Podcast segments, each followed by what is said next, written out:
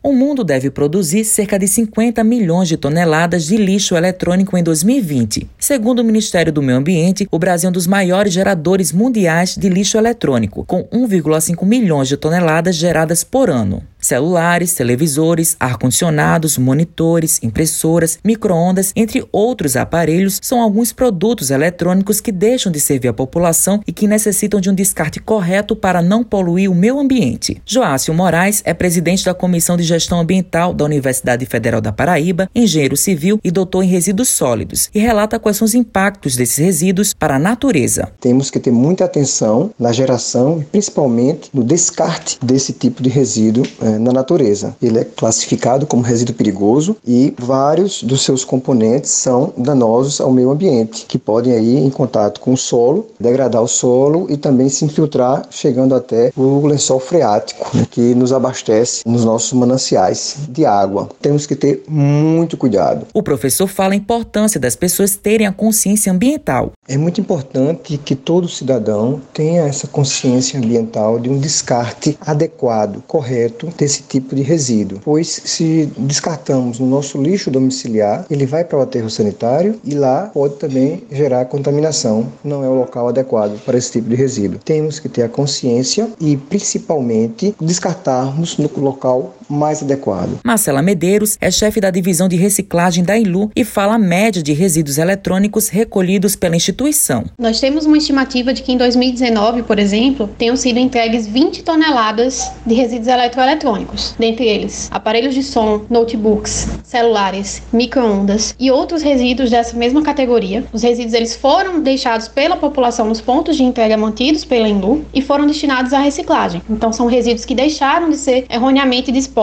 no meio ambiente. Medeiros fala quais são os locais para as pessoas poderem descartar esses objetos. Ele deve se dirigir à sede da INLU, no bairro dos Estados, onde a gente tem um ponto de coleta, ou nos núcleos administrativos, localizados no bairro do Roger, Mangabeira, Jaguaribe, Tambaú e na Escola de Línguas, localizadas na Avenida Rui Carneiro. A gente destaca que todos os resíduos coletados, eles são destinados à reciclagem, evitando aí problemas de ordem ambiental. Matheus Silomar para a Rádio Tabajara, uma emissora da EPC, empresa paraibana de comunicação.